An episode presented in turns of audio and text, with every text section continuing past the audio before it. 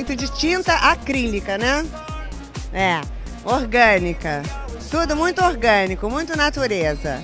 E não pode tocar, tá? Don't touch, it's art.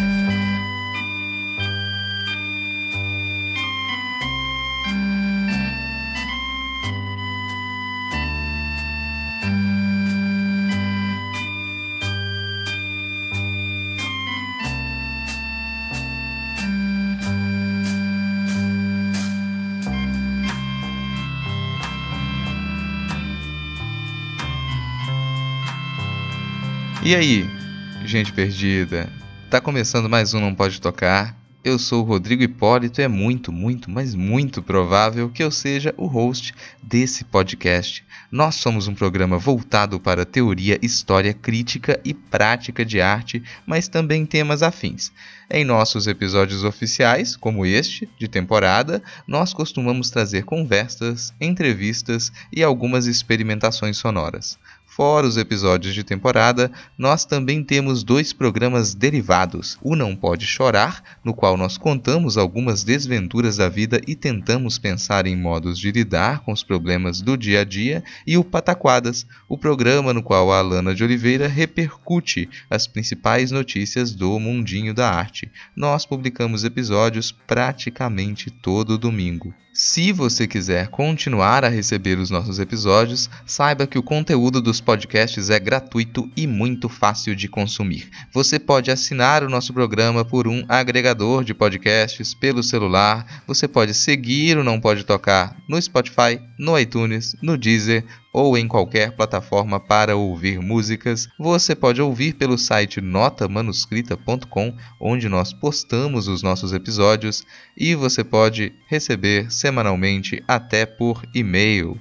Todas essas formas de acesso estão linkadas na descrição desse episódio. Tem também a opção de você ouvir por YouTube. Eu estou atualizando aos poucos o conteúdo do podcast lá porque é um pouquinho mais difícil de fazer a postagem. E se você escuta frequentemente e quer nos ajudar a manter a produção de conteúdo, há maneiras bem simples de fazer isso. Produzir conteúdo independente dá trabalho e a gente não ganha nada financeiramente por esse esforço. Por isso, é muito, muito, mas muito, muito importante que você nos ajude a divulgar o Não Pode Tocar. Basta você compartilhar o nosso programa nos seus perfis de redes sociais e, principalmente, recomendar a gente para novos ouvintes. Isso ajuda de verdade você pode fazer isso agora, nesse momento. Clica no botão de compartilhar, manda pelo WhatsApp, pelo Telegram, no Twitter e até no Facebook também pode compartilhar. Toda divulgação é bem-vinda. Outra coisa que ajuda demais é quando você conversa com a gente, quando você fala com a gente. Se discordou de algo que a gente disse, se tem sugestões para a gente melhorar, informações, opiniões, para acrescentar a discussão, fala com a gente a gente fica muito feliz de ter respostas de ouvintes. Isso também é super simples, você pode falar com a gente pelos perfis do Twitter, pelo Instagram e por e-mail. A gente tá no Twitter e no Instagram pelo arroba não pode tocar, que é comandado pelo Tio, o nosso cão podcaster. Lembra que o D de pod é mudo. Esse e os nossos perfis pessoais estão todos linkados na descrição do episódio.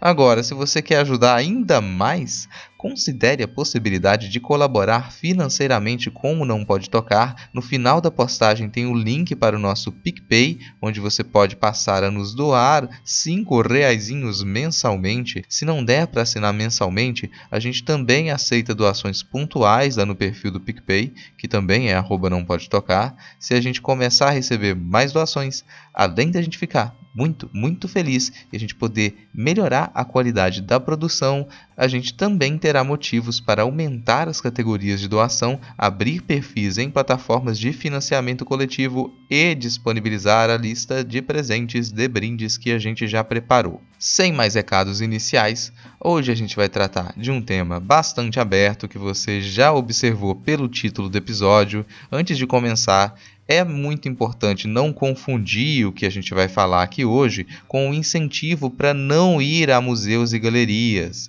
pois as duas coisas elas podem coexistir. Nem sempre o trabalhador e a trabalhadora têm tempo e condições para frequentar esses espaços. Então, por isso, é importante nos lembrarmos de que as instituições oficiais da arte não detêm qualquer monopólio sobre a arte. É bom que você usufrua de museus, galerias, teatros, cinemas, shows e quaisquer mostras de expressões culturais. Junto a isso, é bom também que você não transforme esse usufruto em uma obrigação. Muitas rotinas e contextos podem ganhar com a compreensão de que as experiências artística e estética podem fazer parte da vida cotidiana, afinal, onde ter uma experiência artística? Para me auxiliar a responder essa pergunta, vocês escutam agora a voz de Fabiana Pedroni. Olá, criaturinhas. Estamos aqui de volta. Vamos ver se a gente encontra vários cantinhos aí no mundo para a gente ter essas experiências artísticas. Também aqui com a gente hoje, André Martins. Olá, pessoas, como vocês vão? Estamos aí de novo para poder tentar ajudar em alguma coisa. É, não, a gente precisa de muita ajuda para responder essa pergunta, apesar de, de não ser, de não parecer uma pergunta muito complexa, a gente vai ver que a gente tem muito o que falar sobre isso. Por essa razão, hoje a gente tem uma convidada especialíssima. Quem é que está com a gente, Fabiana? As perguntas são complexas. É, aqui temos Maria Angélica, que é minha mãe e é estudante de artes e é, e é várias coisas. Apresente-se. Bom, boa tarde. Eu acho que eu já fui apresentada, então um oi para vocês. Eu fiquei constrangida com a pergunta: quem é que está ao seu lado?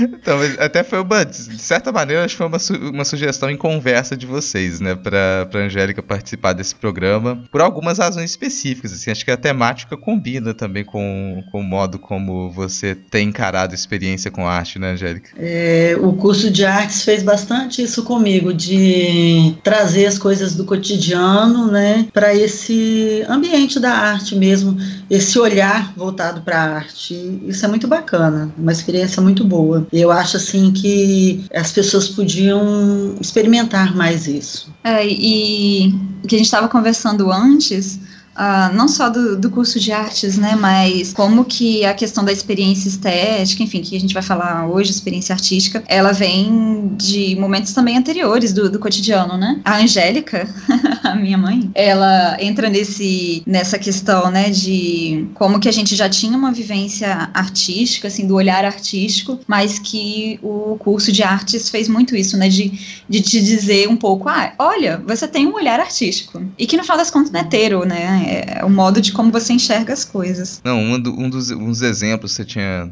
que a gente tinha comentado, a gente, sempre, a gente sempre volta a essa história, mesmo não, não pensando na parte formal do curso de artes, assim, tem alguns comportamentos, algumas algum modo, uns modos de encarar a vida, de encarar o que acontece, que elas propiciam experiências que elas são do mesmo tipo que a gente considera que sejam experiências artísticas, experiências conceituais, estéticas também, né? E uma dessas situações que eu considero exemplar, ela foi vivenciada pela Angélica também, né? O que fazer quando você chega à sua casa e uma das janelas caiu dentro da sua varanda e se espatifou em centenas ou milhares de pedacinhos de vidro? E essa coisa de aproveitar um pedaço dessa janela, né? E trazer para o dia a dia da gente, inserir uma história em outra história, eu acho isso. É, eu vou, vou contextualizar aqui, né? Porque o pessoal não, não deve estar, lógico, obviamente, pegando a referência, né?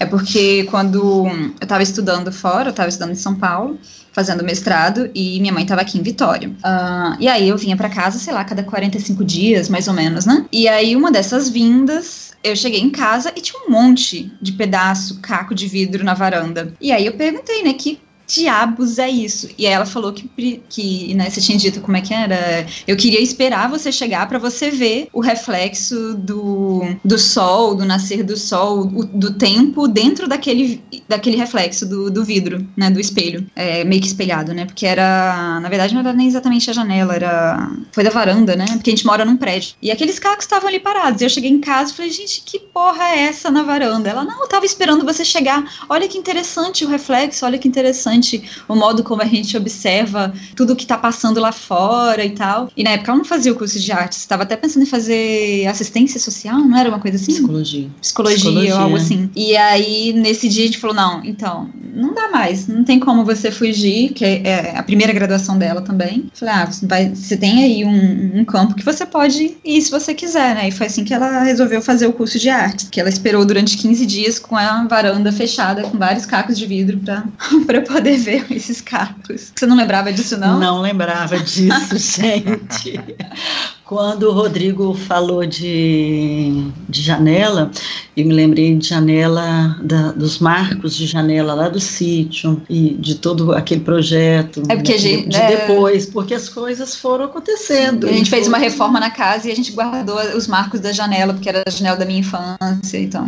Tipo, sempre teve essa questão, né, do, da memória, do guardado, do, do vivenciar o material, né? Independe de estar tá ali direcionado para o campo artístico ou não. É, na prática a gente, às vezes a gente acha que não é tão simples a gente observar as coisas que estão à nossa volta de outra maneira e nem sempre essa, essa vivência estética, essa observação está à nossa volta, além das funções práticas, né? Ela foi assim. Se a gente for pensar historicamente, durante muito tempo, o que a gente considerava produção artística estava na rotina das pessoas. As pessoas elas iam a um templo, a uma igreja, por exemplo, e as produções de arte elas estavam ali. Não necessariamente as pessoas iam à igreja para contemplar os afrescos, por exemplo. Elas iam por conta da sua questão de fé, pela sua rotina, pela sua prática social. E lá também estava presente produções de arte. Durante um bom tempo, a gente considerava que em praça pública a gente teria uma vivência estética também. As pessoas iam descansar na, na praça, iam observar a praça, conversar na praça. E isso é, é um tipo de, de vivência estética. Em algum momento, a gente começa a separar produções de arte de modo mais formal das pessoas. As produções elas vão estar presentes dentro de palácios, os artistas eles vão produzir para pessoas que podem comprar os seus trabalhos e de certo modo a maioria das pessoas talvez ficasse desatualizada de quais seriam as transformações que acontecem no mundo da arte.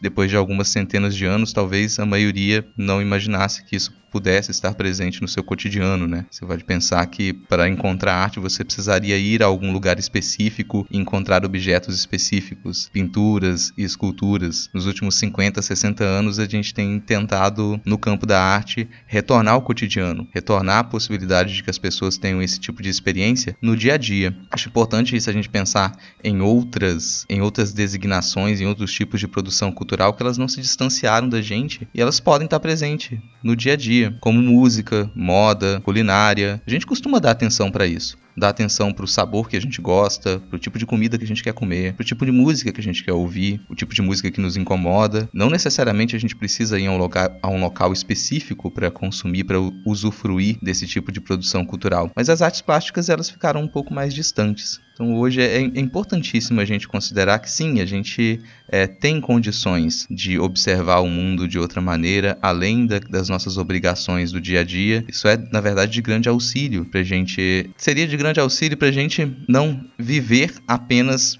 pelas nossas obrigações, não viver apenas pelo aquilo que a gente precisa cumprir, pelas nossas metas, né? Então tudo à nossa volta tem função, mas para além das funções que as coisas cumprem, elas também têm outras características. Elas também podem afetar a gente de outro modo, né? E normalmente quem está dentro do, do campo da arte há um tempo já se habitua a pensar assim. Mas quem está fora não necessariamente, às vezes pode ser ali um, um desafio se dedicar e começar a observar e a tentar sentir o mundo à sua volta de outra maneira, né? Não sei se nesse, nesse último ano e meio, dois dois anos assim, se o André sentiu alguma diferença nesse, nessa, tanto nessa participação no podcast quanto nesse convívio com espaços de arte, de arte contemporânea também. Nos últimos quatro a cinco anos, essa, essa participação, essa vivência com a arte, ela tem crescido mais, mas isso veio com o amadurecimento também, tipo, de eu começar a me interessar por outras coisas, eu me interessar por música, eu me interessar por fotografia e querer sair um pouco da minha área para poder dar atenção às outras coisas. Então, assim,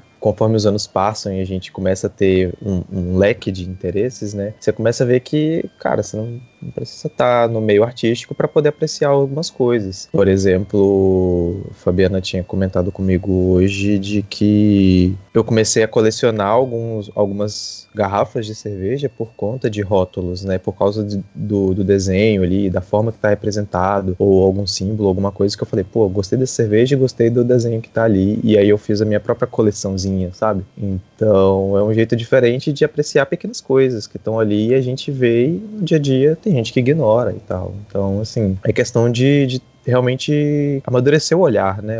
Sobre, sobre a arte e onde ela onde ela está presente. É, isso é interessante da gente pensar, né, agora que você falou da coleção, como que coleção é algo que a gente faz desde criança, né?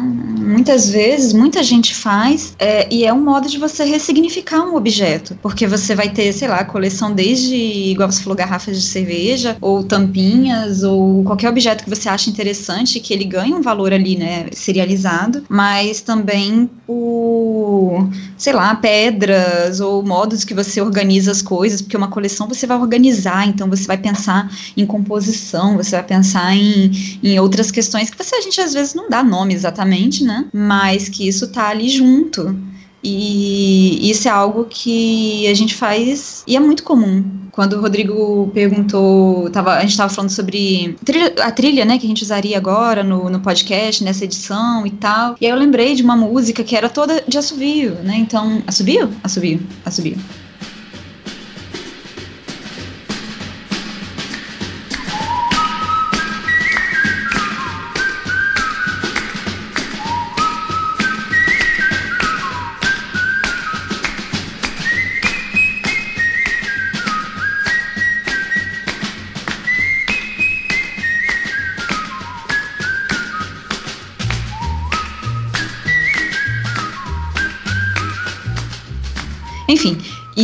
Que é uma das coisas também que a gente faz, né? De você estar tá ali no dia a dia e você tá treinando o tempo todo o seu ouvido, você, ainda mais quem, quem vem do interior, né? Que você está mais acostumado a ter passarinhos o tempo todo, é um outro ritmo. Então, existem várias coisas que estão no nosso dia a dia, que elas ressignificam coisas, ressignificam objetos, seja ali de comércio ou não, porque tem coisas mesmo que não são comercializáveis, mas que você quer ter para você, que você tem ali aquilo como um objeto de valor. E ao mesmo tempo que a gente tem esse voltar-se pro objeto objeto ou para uma ação mesmo quando não é um objeto exatamente igual meu avô, ele sempre vai na feira. E é uma ação que ele faz e que ele sente falta daquele ambiente. Não só de comprar verdura ou algo assim, mas de passar por aquela situação. A experiência, ela também faz parte de passar por uma determinada situação. Eu imagino como que deveria ser complicado para ele se ele fosse para um lugar, uma cidade, alguma coisa assim que não tivesse uma feira. E ia ser uma quebra de rotina gigantesca, porque ele se habituou e ele gosta muito da feira. Você tá ali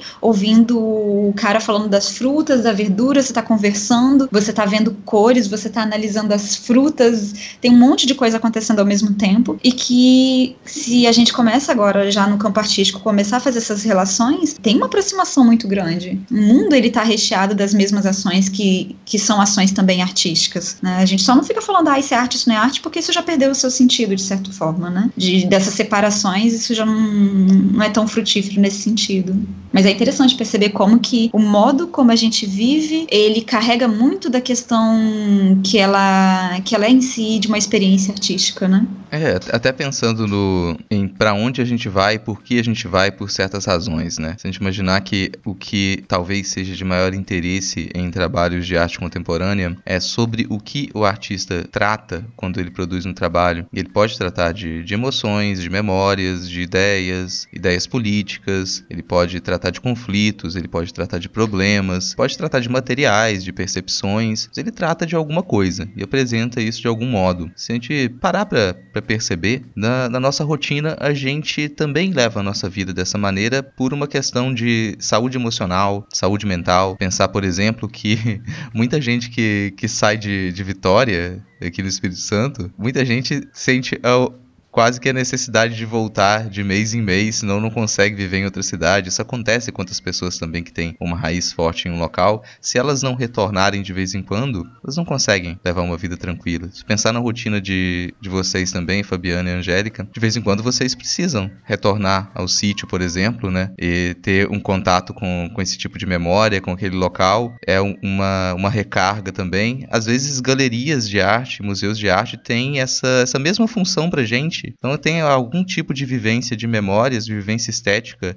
daquele lugar para vocês que tem esse sentido, que funciona dessa maneira, né? E assim, todas as vezes que a gente tem esse retorno, a gente acaba tendo novas experiências e esse olhar que a gente tem sobre as experiências, sobre os objetos, como eles estão inseridos na nossa vida e como pode haver uma ressignificação, essa coisa toda ela vai abrangendo um campo maior, ela vai se expandindo. E é bem bacana isso, porque às vezes a gente começa com uma experiência de vidro na varanda, aí depois voltando lá no início, a gente passa por uma experiência de ter uma casa reformada e aí você tem vontade de usar aquilo que já foi usado, mas de uma outra forma, e aí você quer inserir outras pessoas nesse contexto, né, para estar tá participando disso também. Então, isso vai se expandindo e eu acho muito bacana esse papel da arte nisso aí, porque essa, essa coisa de você pegar o outro e levar ele a ter novas experiências e a expandir esse campo dele, é, eu acho muito importante, até mesmo para a pessoa é, se tornar uma pessoa até melhor. Eu acho que tem cumpre um pouco esse papel, sabe, da pessoa ser mais feliz, estar melhor consigo mesma, com o mundo e com aquilo que está à sua volta, né, suas realidades. Ah, e ao mesmo tempo de recarregar a bateria também, né? Porque se a gente consegue perceber esse mundo como uma forma de, de expansão de vivências, é, não importa onde você vai estar. Tá. Se você tiver aquela aquele momento de peraí, calma, porque essa que é, talvez seja a grande dificuldade em qualquer tipo de relação e de vivência, é que a gente tá num mundo muito, muito, muito corrido, muito, muito acelerado, e que você, para você ter essa experiência estética, muitas vezes você precisa também de de uma certa um, encontrar o seu próprio tempo. Tem pessoas que elas conseguem vivenciar isso num modo mais acelerado, mas tem outras pessoas que não. Isso é uma questão que ela também é muito da, do, do, subjetivo, né? Eu lembro quando eu estava em São Paulo que o Marcos Neves, né, que é o professor também da UFES de música, quando ele foi para lá, a gente se encontrou e tudo, a gente estava na Paulista passeando, aquela coisa, né, bem turística e tal. E ele começou a ouvir os carros e aquela barulheira de carro passando, não sei o quê. E eu percebi que ele não estava mais nem ouvindo o que eu estava falando, ele estava prestando atenção né, com o ouvido, porque até por conta da área dele de, de, trabalho, e ouvindo o tempo todo o carro, ouvindo o som, ouvindo tudo e absorvendo aquilo de uma forma que eu não estava absorvendo, porque para mim aquilo era um incômodo, era um ruído desagradável. E ele falou: Nossa, esse ruído é muito bom. Daquela, sabe? Por conta daquele momento. Mas mesmo assim, teve uma hora que a gente pegou e, e foi pro parque que fica em frente ao MASP, porque a gente precisava de um refúgio.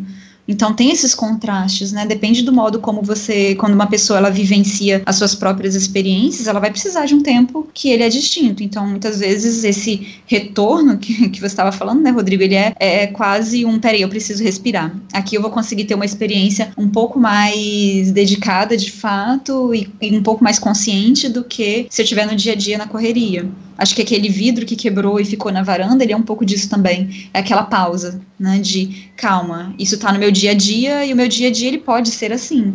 E, e isso pode ser interessante, né?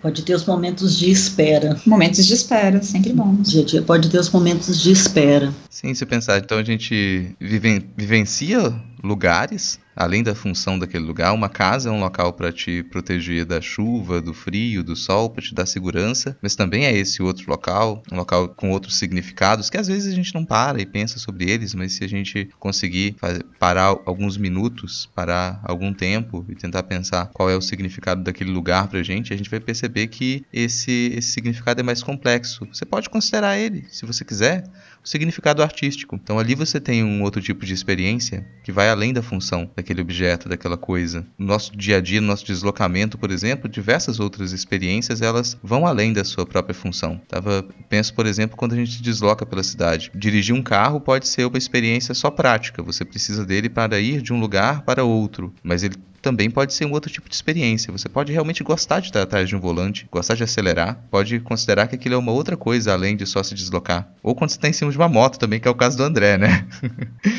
Depende mais por causa de trânsito, etc. Mas no fim, no fim, no quesito de visão e, e de aproveitar qualquer coisa, quando eu tô dirigindo não dá para aproveitar nada. Sinceramente, tem lugares da cidade que quando eu passo de ônibus assim, eu falo, olha, tá diferente, mano. Eu passo lá todo dia e eu nunca reparei. Então você se sente mais livre quando você não tá atrás do volante? Sim, porque eu posso ver detalhes, né? Coisa Bom, na minha humilde, passa... desculpa, na minha humilde opinião, eu acho que moto é muito divertido, entendeu? Mas é porque eu também não tô, não tô dirigindo. É porque não tem carteira. É, então, né? Mas eu acho que se gente pensar de, de carro e de moto, a, a moto ela tem uma outra sensação muitas vezes, que lógico vai ter um pouco mais adrenalina, mas a relação dela com o espaço e com a cidade é diferente. Primeiro por conta do vento, segundo porque o seu corpo está mais exposto, e isso é algo que a gente considera muito também, não só dentro da moto, mas quando você está andando na rua mesmo. Né? A sensação de você se deslocar, ela já é por si só uma sensação de, de estar vulnerável a uma experiência. Ela é muito maior do que se você está ali fechado dentro de um carro. No carro você tem uma restrição um pouco maior, ela vai depender mais do seu olhar. O seu corpo não entra tanto dentro da experiência. Agora, na moto, é, qualquer curva, aquela sensação gostosa de uma curva mais fechada, é, o vento, o inseto que bateu no, seu vidro. É, é desesperador, é uma bosta, é, mas é muito divertido ao mesmo tempo. Então, tipo, você tem essas sensações diferentes. O que eu acho às vezes interessante é que é, pensar que quando a gente para de colocar esse peso da palavra artística, arte, todas essas questões que elas são importantes, lógico, para um campo de, do conhecimento, do saber, mas que durante a vivência, durante o dia a dia, é, ela traz uma carga e um peso que às vezes ela meio que anula outra experiência. Igual você estava falando aí de, né, dessas sensações do dirigir e do ir e vir e tal, e das memórias, eu lembrei muito daquele piso que é feito de outros pisos quebrados, não tem? Quando você tem restos de piso, você quebra e faz quase como um mosaico, que isso era Sim. muito usado né, na década de 80, 90. E que aquele piso é muito legal. Só que, lógico, ele tem os seus poréns de ser escorregadio, dependendo. Então, você estava falando, eu estava aqui tendo essas, né, esses, esses, rememorar de, de, outras, de outros momentos. Ah, eu acho que muitas vezes a conversa, o diálogo, ele é um grande ponto de partida. E aí depende muito com não só como que você está vivenciando o seu dia a dia, das conversas, dos diálogos, mas igual quando a gente para para André tá bebendo uma cerveja, né, na, sei lá, na cozinha. E aí a gente começa a conversar sobre a cerveja, sobre paladar, sobre sabor, sobre questões que são da própria cerveja, da espuma, analisar a espuma, a, sei lá, várias coisas. E olha que eu não bebo cerveja. Então a gente vai falando sobre tudo isso, sobre o rótulo, sobre as cores, sobre marketing, sobre, sei lá, ecologia, vai, vai tudo junto, né? Eu acho que a conversa, muitas vezes, ela é um, ela é um grande ponto de partida, assim, é, é, algo que é mais forte, muitas vezes, do que. É diferente. Na verdade, não é que é mais forte, mas ela é diferente de uma experiência que você tem quando você se dedica a algo mais solitário. Porque quando você está ali naquela experiência solitária, ela tem um, um, outro potencial que não exatamente o que aquela que começa no diálogo.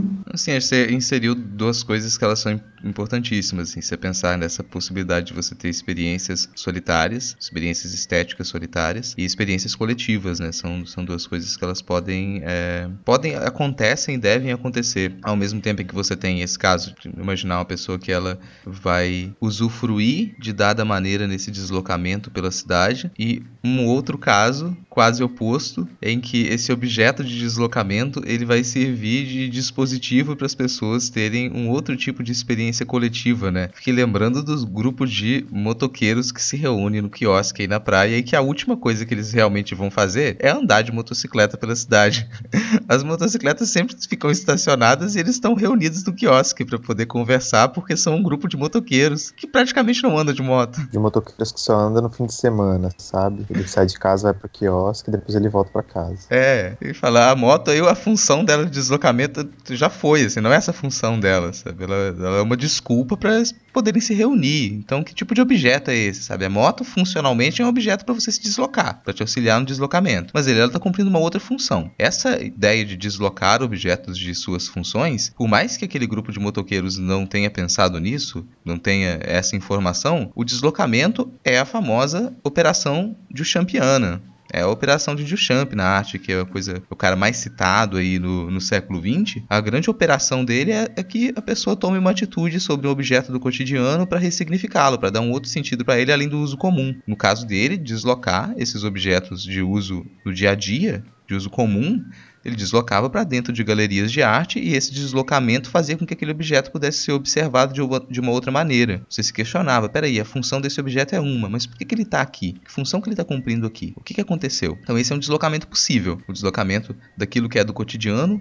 para um outro espaço, para um outro ambiente, para um outro sentido. Tem uma outra espécie de deslocamento também que não retira o objeto do, do local. E acho que esse é um dos que a gente tem explorado mais assim no, nesses últimos anos, que é uma ideia de observar de demarcar os objetos do dia a dia e tentar conferir novos significados para ele. Peraí, além do sentido e da função que aquele objeto tem, o que mais que tem ali? Como que eu posso observar aquilo e, e dar algum outro sentido? Uma, um marco disso pra gente aqui na, na, América Latina eram as ideias de um argentino chamado Edgardo Vigo. O Vigo ele começou a, a pensar muito sobre isso e ele convidava as pessoas a promoverem é, senhalamentos, eram demarcações, separar e observar alguma coisa e tentar identificar o que, que tinha ali de diferente naquilo ou que você pudesse considerar especial, o que tornaria aquele objeto especial além da sua função. E a primeira tentativa dele era convidar as pessoas para irem em tal dia, em tal horário, observar um conjunto de semáforos que ficava na avenida, na esquina 60 da primeira avenida de Buenos Aires, e esse conjunto de semáforos ele eles são muito juntinhos, eles estão ali num trevo e eles parecem um, um ramalhete ou um punhado, e o nome da, da, da, proposta era o punhado de semáforos mesmo. Você observar aquele conjunto de semáforos que ficam mudando de cores, quase como se fosse um ramalhete de flores, e que mas a função deles é organizar o trânsito, só que ele tem outras características e ele pode ser observado de outra maneira, sabe? Então essa esse deslocamento é algo que a gente pode fazer, deslocamento de função,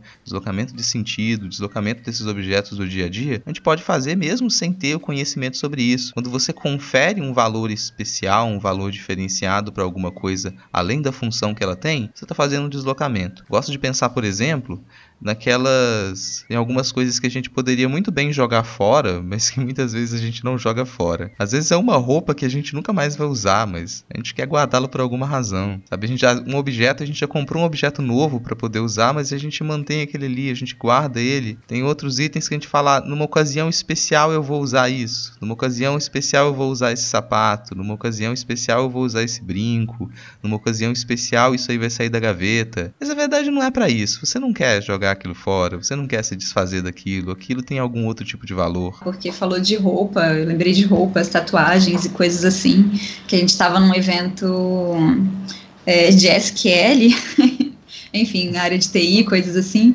e aquela sensação né, visual que é diferente, são outras pessoas, é, o modo de se vestir é diferente, são outros grupos, né? E a gente estava comentando também sobre questões de tatuagem, questões sociais e culturais, né? Como que essas questões da marca, do marcar o corpo e daquilo que a gente guarda pra gente é algo que, como você disse, né, é o que ganha esse sentido mais forte, né? Guardar objetos e e coisas assim, né? Como que às vezes é, é difícil você se desfazer e, na verdade, tem algumas coisas que você. É o que significa, né? Dar significado de fato para sua vivência, né? De você guardar roupas ou guardar coisas assim. Não, tem uma coisa que até que seria, não sei se a Angélica quer comentar disso, mas um exemplo que eu acho interessante de como quando a pessoa começa a pensar mais diretamente nos próprios gostos, pensar nas próprias escolhas estéticas, pensar no que, que você gostaria de comunicar com seu corpo, com aquilo que você veste, com o modo como você faz as coisas, isso muda bastante. Então, quando eu conheci a Angélica, a Angélica se vestia no sentido prático. É essa roupa aqui que eu preciso usar agora. Então agora eu tô precisando ir pro sítio, eu vou colocar essa bota, esse calçado velho, essa essa galocha aqui, eu preciso usar essa calça de, de moletom junto com essa camisa que já tá surrada, porque senão isso aqui vai sujar. Eu, e era tudo extremamente prático, assim. E em algum momento ali, com muita conversa também, né? A gente começou a repensar um pouco disso, né? E assim, as roupas que eu uso no sítio ainda elas são bem separadas e tudo mais, pela questão da praticidade mesmo, né? Mas é, eu mudei bastante essa coisa da estética, assim, de, de, de repensar. É, só que algumas coisas eu não abdiquei, não abro mão de conforto. Eu acho que uma roupa tem que ser confortável e ela tem que me representar. Então, roupa de perua, não uso. Não, não tem nada a ver com a minha personalidade, né? Eu acho que é um pouco isso aí. A gente vai repensando e vai re ressignificando é, é, a nossa, até a nossa maneira de ser mesmo no nosso vestir, né? Igual você falou, era tudo muito prático. Aí teve umas interferênciazinhas aqui, outras ali, e eu fui mudando. E eu percebo assim, agora que você falou, eu me vestia muito como uma senhora. Há uns 12, 15 anos atrás, nossa, eu usava roupas de senhorinha mesmo. E eu era muito mais nova. Eu tô usando roupas muito muito mais modernas hoje do que quando eu era mais nova. É, e minhas roupas não são tão chocantes assim, mas eu mudei bastante. E eu acho que isso aí se deve a esse, essa abertura, né? Essa abertura, essa, essa, essa troca. troca, né, com outras pessoas, troca de vivência, troca na convivência e essa coisa da arte e esse olhar artístico, não vou nem falar de arte, né? Falar um, esse olhar artístico diferenciado, né? Eu, eu gosto muito quando eu assim a gente reúne algumas pessoas e quando a gente está falando com pessoas que igual as pessoas da minha convivência é, fora do curso de artes, que não tem essa vivência, né, de, de artística e tudo mais, mas que elas experimentam, elas, elas estão prontas a experimentar. E aí eu, você estava falando sobre museus e galerias e tudo mais, e eu me lembro sempre de uma amiga minha quando eu levei ela no museu e ela sabia que eu já tinha falado para ela que ela não podia tocar nos trabalhos. E ela me deu uma olhada com a cara bem porca, né? E eu sabia o que, é que ela ia fazer. E ela foi devagarinho sorrateiramente, disfarçadamente, e foi até na, assim, na pintura e colocou a mão. Ela queria sentir como que era a pintura. E eu acho muito legal isso do, do da arte de hoje, de trazer o sujeito para experimentar, experimentar o som, experimentar texturas, é, é, fazer parte de uma performance. É, é tem tanta coisa que a pessoa pode participar, sabe? E coisas simples, não, não demanda assim algo é, absurdamente grandioso nem nada, e a pessoa fica feliz de participar daquilo ali. É, eu acho isso muito bom, muito interessante. E é interessante como que indo para esse espaço que ele é institucionalizado do campo artístico e a pessoa vivencia, talvez pensando aí um ruído, né, uma questão de imersão de alguma coisa sonora. E aí ela para e, peraí, mas isso aí não é uma buzina? Tipo uma buzina repetida? Mas isso eu tenho em casa? Sim, você tem em casa. Sim, sim. E, e é, vamos prestar mais atenção em algumas coisas. Mais ou menos assim, esse ponto ele, é, ele é sempre presente, né? De como que é, tem-se a expectativa de que naquele espaço sacralizado você verá algo que você não vê no mundo. E aí você se depara, na verdade, com o seu próprio mundo. Isso muda muito o modo também como você vai voltar para casa e repensar tudo aquilo que, que é possível você viver, né? Você vivenciar. É, eu lembro sempre de uma. Quando às vezes eu começo, né, enfim, primeira aula, você está conhecendo os alunos, conhecendo as pessoas, e aí a gente vai falando sobre objetos do dia a dia, e, e a maioria das pessoas tem aqueles pratos decorados, e nossa, tem uns motivos florais muito legais lá em casa. E a gente vai conversando sobre essas coisas, eu abro imagens dos manuscritos, olha aí, século XI, fazendo manuscritos parecidos com o que tem na sua casa, só que no prato. Sabe essas relações? E a gente percebe que mesmo quando a gente fala de outros momentos históricos, a relação com a, a questão artística ela tá muito no, na vivência mesmo. A gente que fez essa separação, hoje a gente tenta voltar, mas ao mesmo tempo,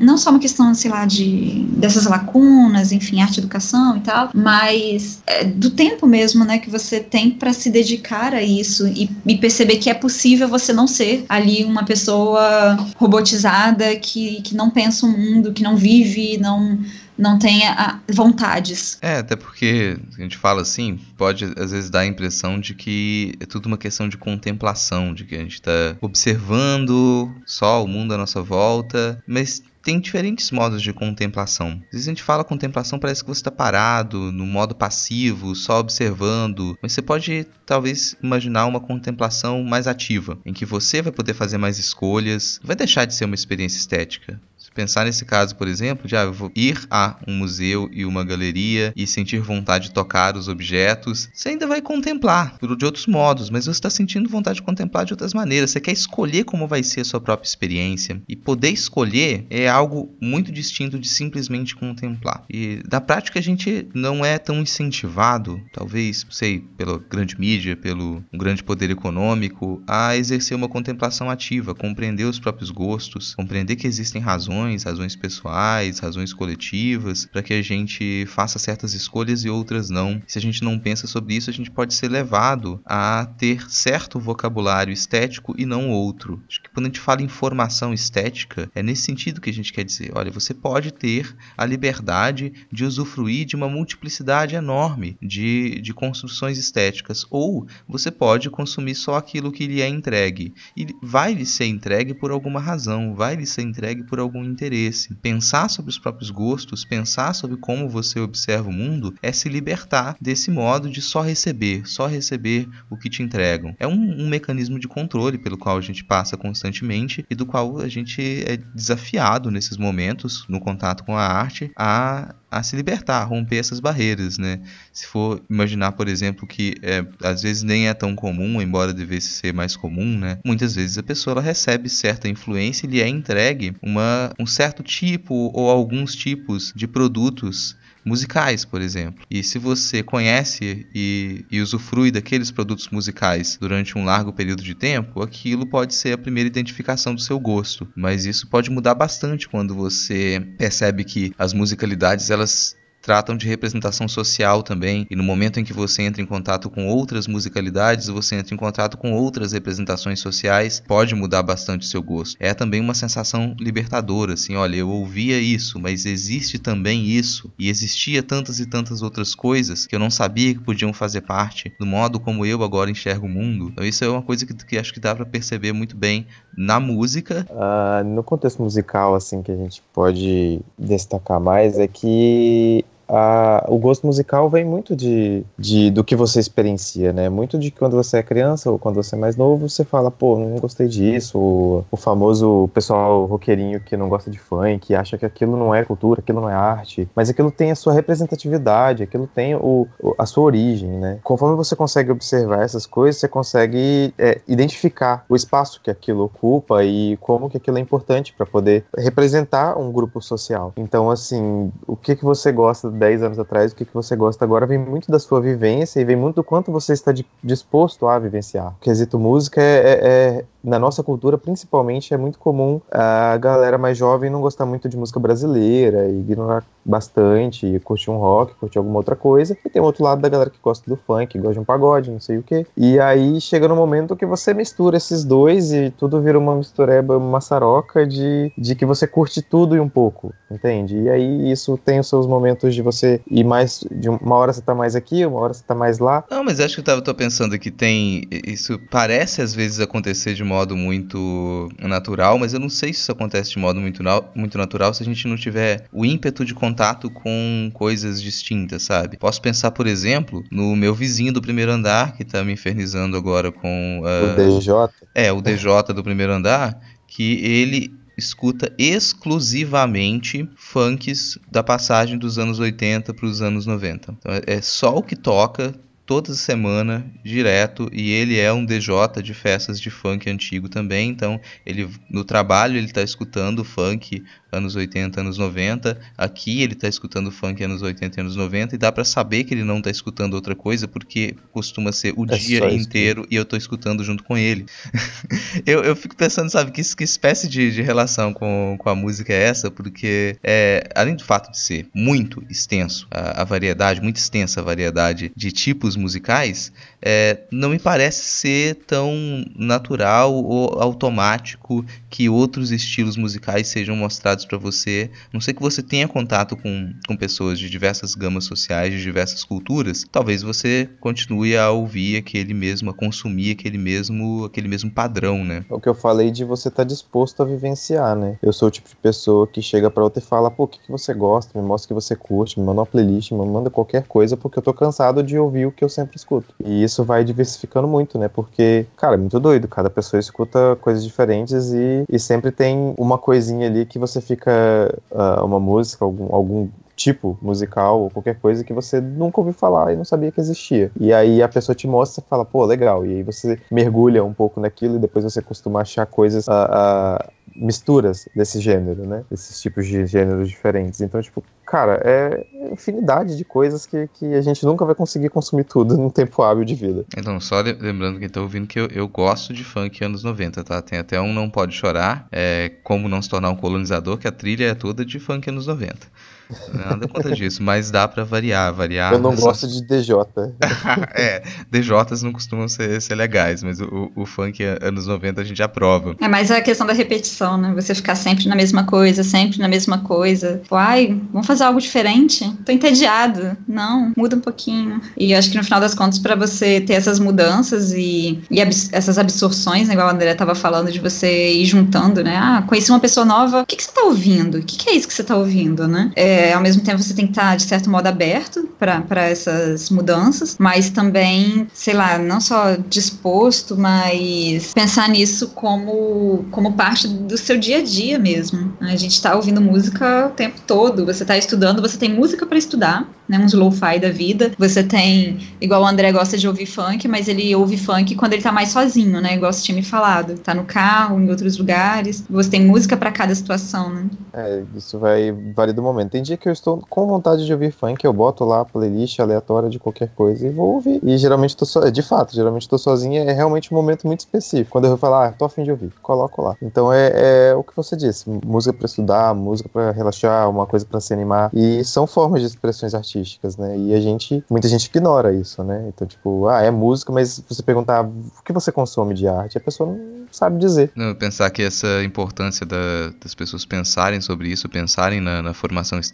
é, muitas vezes pode soar como algo superficial, algo que você pode passar sem, sem dar importância, que você pode levar a sua vida sem isso. É importante dizer que não. Se você não der atenção para sua vivência estética, você vai ter problemas, porque dar atenção para sua vivência estética significa significa dar atenção para si mesmo, para o seu emocional, para a sua condição psicológica. Pode pensar, por exemplo, que se você passa um bom tempo sem dar atenção para sua alimentação, você pode desenvolver uma úlcera, você pode acelerar sua diabetes, você pode desenvolver hipertensão, você pode desenvolver uma série de problemas decorrentes dessa falta de atenção. Se você não der atenção a si mesmo, aos seus gostos, ao seu desenvolvimento emocional, ao seu, é, aos seus incômodos psíquicos, se você não fizer uma formação estética, você não pensar, não discutir o gosto, você pode sim ter problemas de saúde nesse sentido. Então isso pode reverberar em algo prático para quem escuta às vezes um discurso como esse nosso discurso e pensa não, eu sou uma pessoa muito fria, muito racional, eu sou uma pessoa muito cartesiana, essa coisa de emoções aí, de, de passionalidade, isso não é para mim. Experiência artística, bah, não você pode ter sérios problemas, independente de você ser um sujeito extremamente cartesiano, se você não der atenção aos seus gostos e às suas emoções, você vai ficar doente. Acho até que a gente fez um Não Pode Chorar sobre um pouco sobre isso, né? Acho que era o 5, como conhecer a si mesmo, né? Algo assim, não esquecer de si mesmo. Porque se você não dá essa atenção, esse voltar para si também dentro da questão estética, é, ao mesmo tempo é um modo de você se anular. Você vai estar tá vivenciando coisas sem saber que na verdade você não queria estar ali. E isso com certeza vai acarretar questões que elas são muitas vezes psicológicas, até pensando no nosso dia a dia. Né? A minha mãe estava falando hoje de manhã que ela estava lendo uma reportagem, que na, acho que é na Dinamarca, né? Sim, é, que lá eles estão recomendando tratamento para depressão, é, as pessoas terem vivências culturais, experiências culturais, experiências artísticas que ajudam no tratamento da depressão, que eles estão alto, com alto índice de pessoas com depressão, com suicídio. Então, assim, olha que interessante isso aí, né? Como que essa experiência, essa nova experiência, estar aberto para ela, igual o André falou, achei super importante isso aí, de você estar aberto para experimentar coisas diferentes, como que faz diferença na nossa vida, no nosso bem-estar, no nosso, no, até mesmo no funcionamento do nosso corpo, né? Isso é muito importante.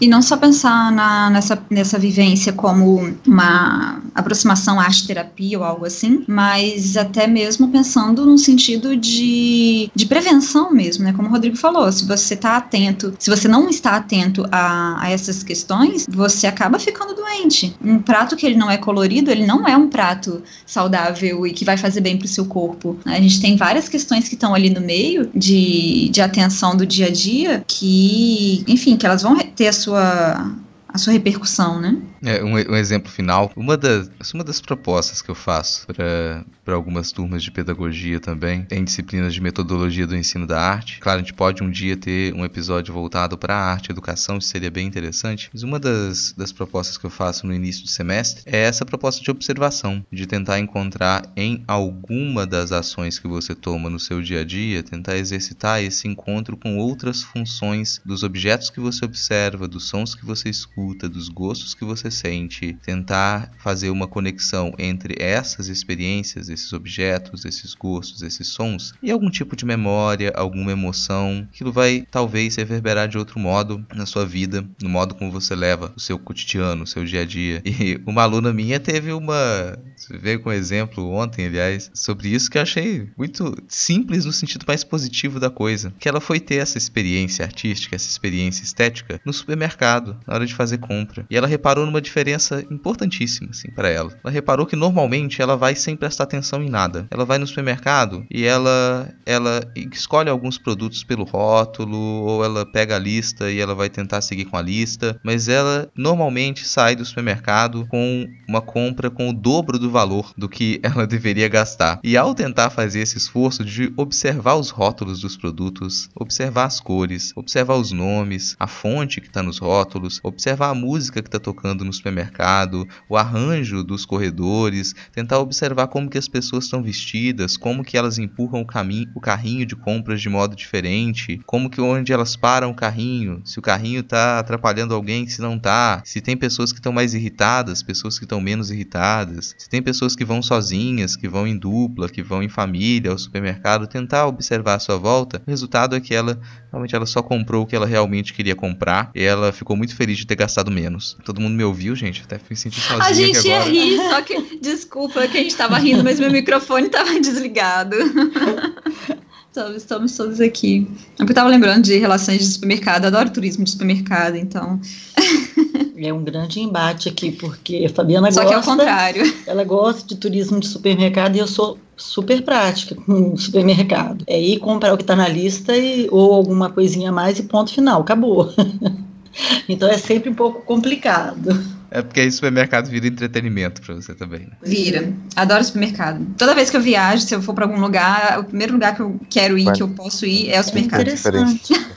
Eu acho que é porque o supermercado ele fala muito é, da região e das pessoas que moram ali. Sim. É, ela, Porque o supermercado ele não é turístico. é, é, ele representa até a sociedade mesmo que está ali, né? É, é no supermercado que você vai encontrar mais parte do costume do lugar do que necessariamente em algum outro ponto. E lógico, porque se você está viajando no supermercado, é o lugar mais barato para você sobreviver, né?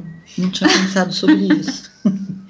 Mas é, eu adoro, sei lá, você vai encontrar coisas que são muito diferentes. Cada cidade, ela tem supermercados muito distintos. Eu achava que São Paulo, por exemplo, teria supermercados gigantescos, que é uma cidade gigantesca. E não, é justamente o contrário. Os supermercados aqui são enormes. Lá são super pequenininhos. né? Tirando um ou outro que não é bem esse supermercado, mas dessas grandes redes, uma arte da vida. Mas, em geral, são todos muito pequenos. Então a resposta do começo do episódio ela tá dada. Onde ter uma experiência artística? No supermercado. Mercado. Também sair no trânsito, você pode ter uma experiência artística na praia, no quiosque, andando de carro, ou, melhor, né, observando de ônibus para não, não cometer nenhum acidente, né? Então, É. você... então você pode. no- carinho na nos cachorros. É, pare para cumprimentar um cachorro, mesmo o tio não estando aqui hoje. Isso já pode ser uma baita experiência estética e talvez, quem sabe, você consiga transformar isso numa experiência artística. Então, sim, tenha esse tipo de relação com o seu cotidiano, mas sempre que possível, visite museus e galerias.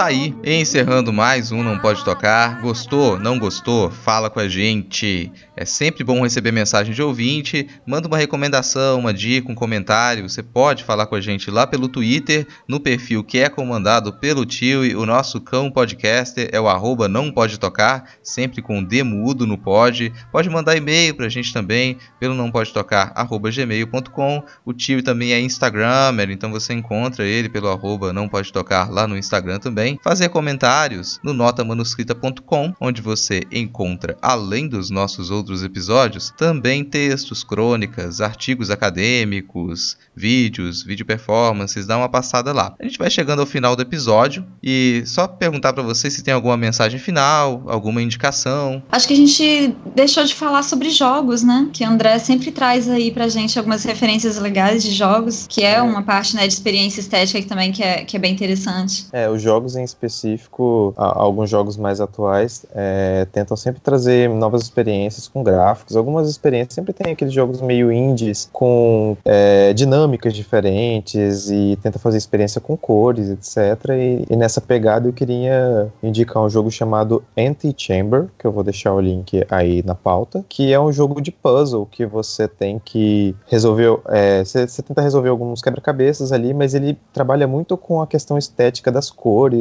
e com pontos de vista e salas secretas e é uma forma de você observar o local diferente, sabe? Então é uma experiência bem diferente de jogo. Também gostaria de indicar esse jogo, na verdade, o Antichamber, ele tem para PC, você consegue comprar ele na Steam e no e para exclusivo para PlayStation tem um jogo chamado Little Big Planet, que é um jogo com uma estética meio infantil, meio voltado para o público infantil, mas não necessariamente. Ele tem ele é um jogo de plataforma bem fantasioso, em que você tem que seguir a historinha e tal, e você consegue ver algumas experimentações ele também como se fossem maquetes e bonequinhos de pano é, participando da história com vários personagens fantasiosos contando essa história com o vilão e tal. Então é como se fosse um- uma animação infantil, mas a forma que eles trabalham é bem legal. Já tem, já tem quatro jogos ou três jogos, não me lembro bem, mas eles são exclusivos de PlayStation. Então fica um pouco mais limitado, né? Você tem que ter essa plataforma. Mas no mais é isso.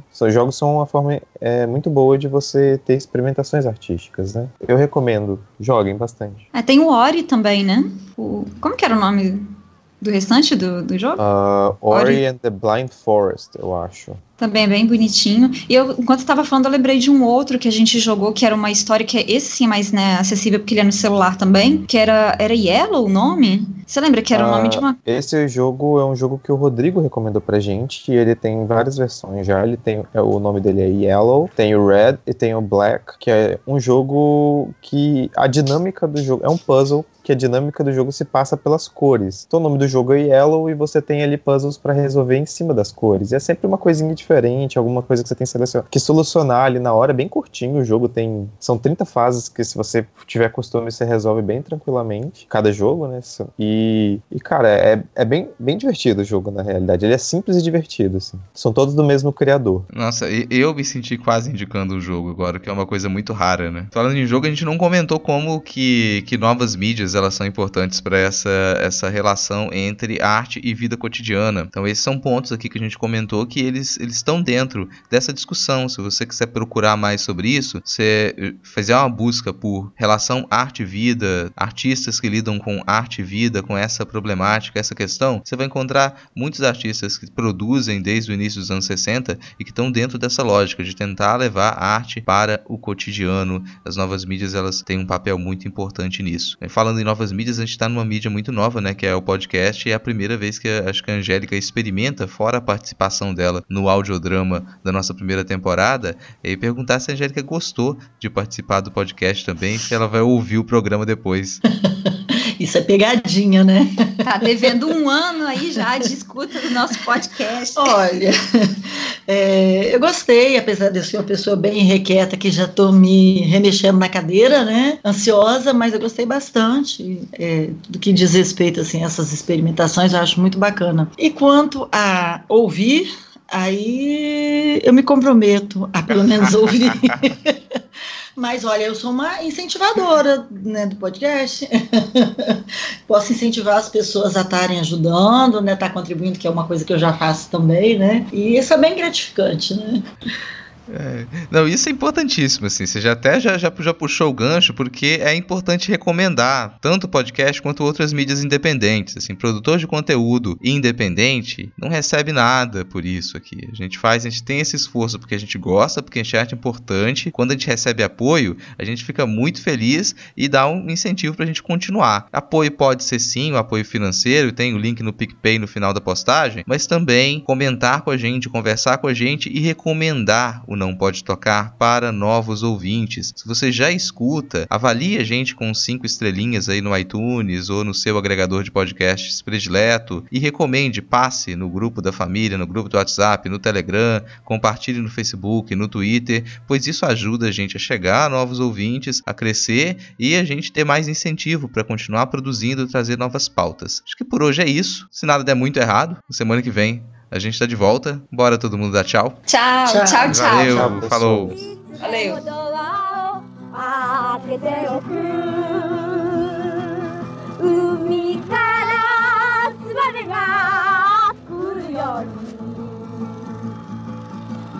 開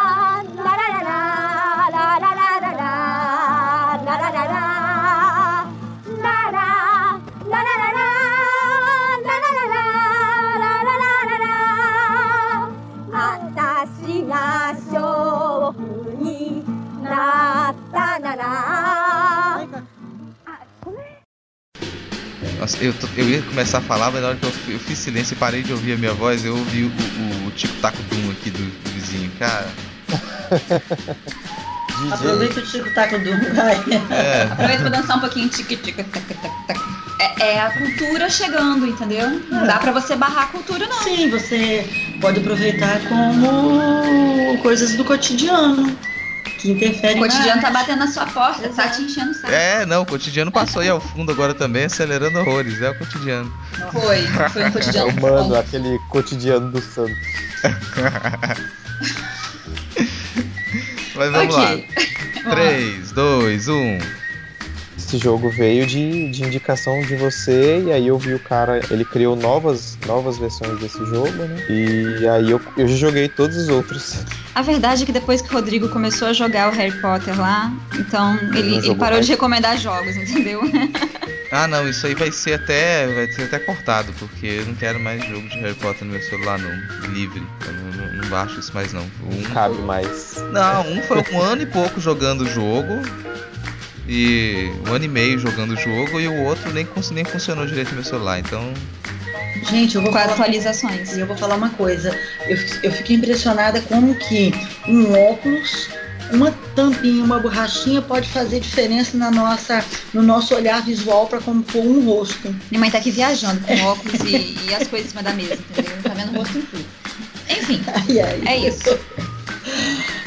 Vamos, vamos pra nossa pausa que eu preciso. Eu preciso Tá, tomar vocês sabem que eu, eu gravei esse final também, de repente eu uso de extra, né? Ai, meu Deus. Rodrigo Stalker. Mas vamos lá, gente, então, vamos fechar aqui. Vou puxar o encerramento agora, né? Que aí eu vou ver se vocês, é, Ok. se vocês quiserem fazer alguma indicação, alguma mensagem final. Vocês vão ter indicações e mensagens finais? Ah, eu não tinha pensado nisso, não. Não, é se vão ter, tô perguntando agora. Não, eu ia dar tchau só. Tchau! Só isso.